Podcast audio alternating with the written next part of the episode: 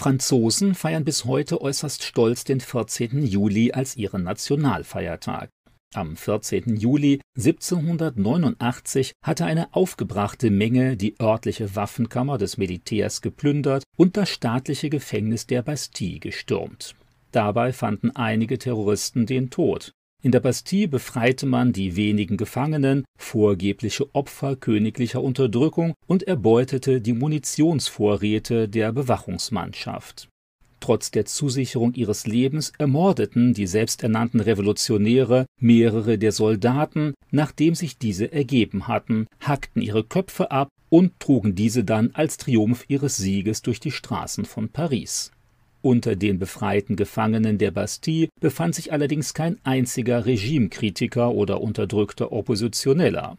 Stattdessen öffnete man die Gefängnistüren für vier Urkundenfälscher, zwei Geisteskranke und den adligen Schriftsteller Marquis de Sade, den seine Familie wegen sexuellen Missbrauchs hatte festsetzen lassen Später wurde die Bastille als fälschliches Symbol königlicher Unterdrückung abgerissen und der sinnlose wie auch kriminelle Akt als vorbildliche Heldentat im Kampf für Freiheit und Demokratie uminterpretiert.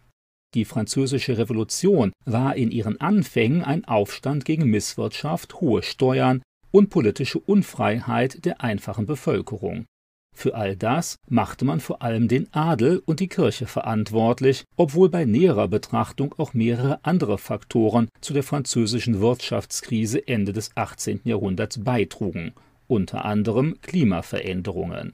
Wie in vielen anderen Fällen wurde die Unzufriedenheit der breiten Bevölkerung auch damals lediglich benutzt, um die bestehende Herrschaft hinwegzufegen und eine neue zu etablieren man versprach den Menschen einen wirtschaftlichen Aufschwung, Sicherheit und politische Rechte.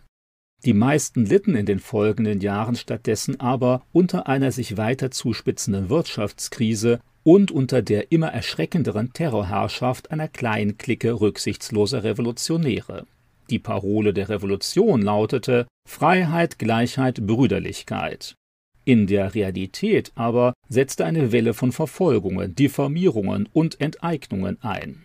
Oft genügte schon der allgemeine Verdacht, vielleicht ein Kritiker der Revolution zu sein, um seine Freiheit, sein Leben und sein Eigentum zu verlieren. Bis heute wird die Französische Revolution als Meilenstein der Demokratie und der Menschenrechte gefeiert, als positiver Aufstand gegen Unterdrückung und Unfreiheit. Dazu soll dann auch der Sturm auf die Bastille vom 14. Juli gehören. Bei genauerer Betrachtung der Ereignisse ist das eine grobe Geschichtsfälschung zur Konstruktion einer Heldengeschichte im Interesse der Nutznießer dieser Legende. Besonders heftig wandten sich die vorgeblich für Gerechtigkeit und Freiheit eintretenden Revolutionäre gegen Christen. Zahllose Kirchen und Klöster wurden geplündert, geschändet und zerstört. Unermesslich wertvolle Kunstschätze wurden geraubt, ebenso wie kirchlicher Grundbesitz und kirchliche Gebäude. Obwohl man Kirche und Christen massiv unterdrückte, feierte man sich gleichzeitig als Garant der Toleranz, der Wissenschaft, der Meinungs- und Religionsfreiheit. Währenddessen etablierte man mit Hilfe ständig wiederholter Unterstellungen durchaus erfolgreich einen nachhaltigen Hass auf Christen und Kirche, der die Revolution lange überdauern sollte und selbst bis heute von vielen Religionskritikern benutzt wird. Dabei stört es kaum, dass sich die meisten der konstruierten Vorwürfe zwischenzeitlich als falsch oder zumindest als ziemlich einseitig herausgestellt haben. Zu diesen propagandistischen Halbwahrheiten gehören die aufgebauschten Schrecken der Hexenverfolgung, die vorgebliche Wissenschaftsfeindlichkeit der Christen und die mutmaßliche Unterdrückung der Menschen durch die Kirche. Bei genaueren Untersuchungen der jeweiligen Vorwürfe stellen sich diese zumeist als maßlos übertrieben oder sogar als ganz falsch heraus. Absichtlich wurden die Zahlen getöteter Hexen vollkommen übertrieben und die Beteiligung staatlicher Stellen sowie der Druck der einfachen Bevölkerung vollkommen ausgeklammert der erst nur lokale Aufstand einschließlich der Stürmung der Bastille am 14. Juli 1789 weitete sich schnell auf ganz Frankreich aus. Während mehrerer Jahre wurde auf den Marktplätzen der größeren französischen Städte täglich Verdächtige enthauptet. Oft genügte es schon, vorsichtig Kritik zu üben oder nicht laut genug die gerade dominierenden Revolutionäre zu loben, um in Untersuchungshaft zu geraten. Besonders kritisch war die Situation für gläubige Menschen und für Mitglieder des Adels. In dieser Zeit lernten die Menschen, möglichst nicht religiös zu sein, um einer gesellschaftlichen Ächtung oder Verfolgung zu entgehen. Selbst nach dem Ende der Französischen Revolution war das Leiden für die Bevölkerung Europas noch lange nicht zu Ende. Der durch die Revolution groß gewordene Napoleon Bonaparte terrorisierte halb Europa. Er eroberte und unterwarf ein Land nach dem anderen. Zumeist wurde dann einer seiner Verwandten oder ein persönlicher Günstling als neuer Herrscher eingesetzt. Die unterworfenen Länder bekamen eben keine der versprochenen Freiheiten, sondern mussten sogar noch Soldaten für Napoleons endlose Kriegszüge stellen und entsprechende Tribute entrichten. Bekannt sind die französischen Revolutionäre für ihre Formulierung der allgemeinen Menschenrechte. Unter anderem sollte den Menschen Religionsfreiheit und politische Freiheit garantiert werden. Eingehalten wurden diese Versprechen allerdings nicht. Die Zeit der Französischen Revolution war in Wirklichkeit voller religiöser und politischer Diskriminierung massivster Art.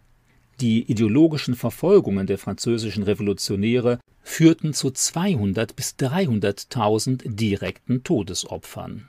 Allein das revolutionäre Schreckensregime unter Robespierre forderte im Namen der vorgeblichen Verteidigung der Republik innerhalb von zwei Jahren 40.000 Tote, die zumeist aufgrund ihrer abweichenden politischen oder religiösen Meinung verurteilt und öffentlich enthauptet wurden gegen die Französische Revolution wirken die europaweiten Opfer von 300 Jahren Hexenverfolgung geradezu harmlos. In der gesamten Zeit der Hexenverfolgung wurden 40.000 Menschen aufgrund von Hexerei verurteilt und getötet, zumeist von staatlichen Stellen. Die Französische Revolution sollte die Unfreiheit der Menschen unter der Herrschaft eines absolutistischen Königs beenden. Tatsächlich wurde die Bevölkerung in Frankreich über Jahrhunderte hinweg vom Adel ausgebeutet. Auch viele Kirchenvertreter profitierten von diesem System. An die Stelle echter Freiheit trat mit der Revolution für die meisten Franzosen aber nur eine neue Unterdrückung, diesmal durch ideologische Revolutionäre. In den zehn Jahren der Französischen Revolution wurden weitaus mehr Menschen aufgrund ihres Glaubens eingesperrt und getötet als in 300 Jahren Hexenverfolgung oder im vorgeblichen Kampf der Kirche gegen die Wissenschaft. Absurderweise stilisieren sich die Anhänger dieser Revolution bis heute als Vorkämpfer für Freiheit und Menschenrechte, während sie Christen vorwerfen, für Unterdrückung und Unfreiheit verantwortlich zu sein. Wenn Gewalt und Unterdrückung den eigenen ideologischen Interessen dienen, dann sind sie offensichtlich durchaus legitim und können sogar gefeiert werden. Eigentlich ist es erschreckend, dass ein Ereignis, das so viel Elend und Tod über Frankreich und den Rest Europas gebracht hat, bis heute jedes Jahr mit viel Aufwand gefeiert wird, ohne an die zahlreichen unschuldigen Opfer des ideologischen Terrors jener Zeit zu erinnern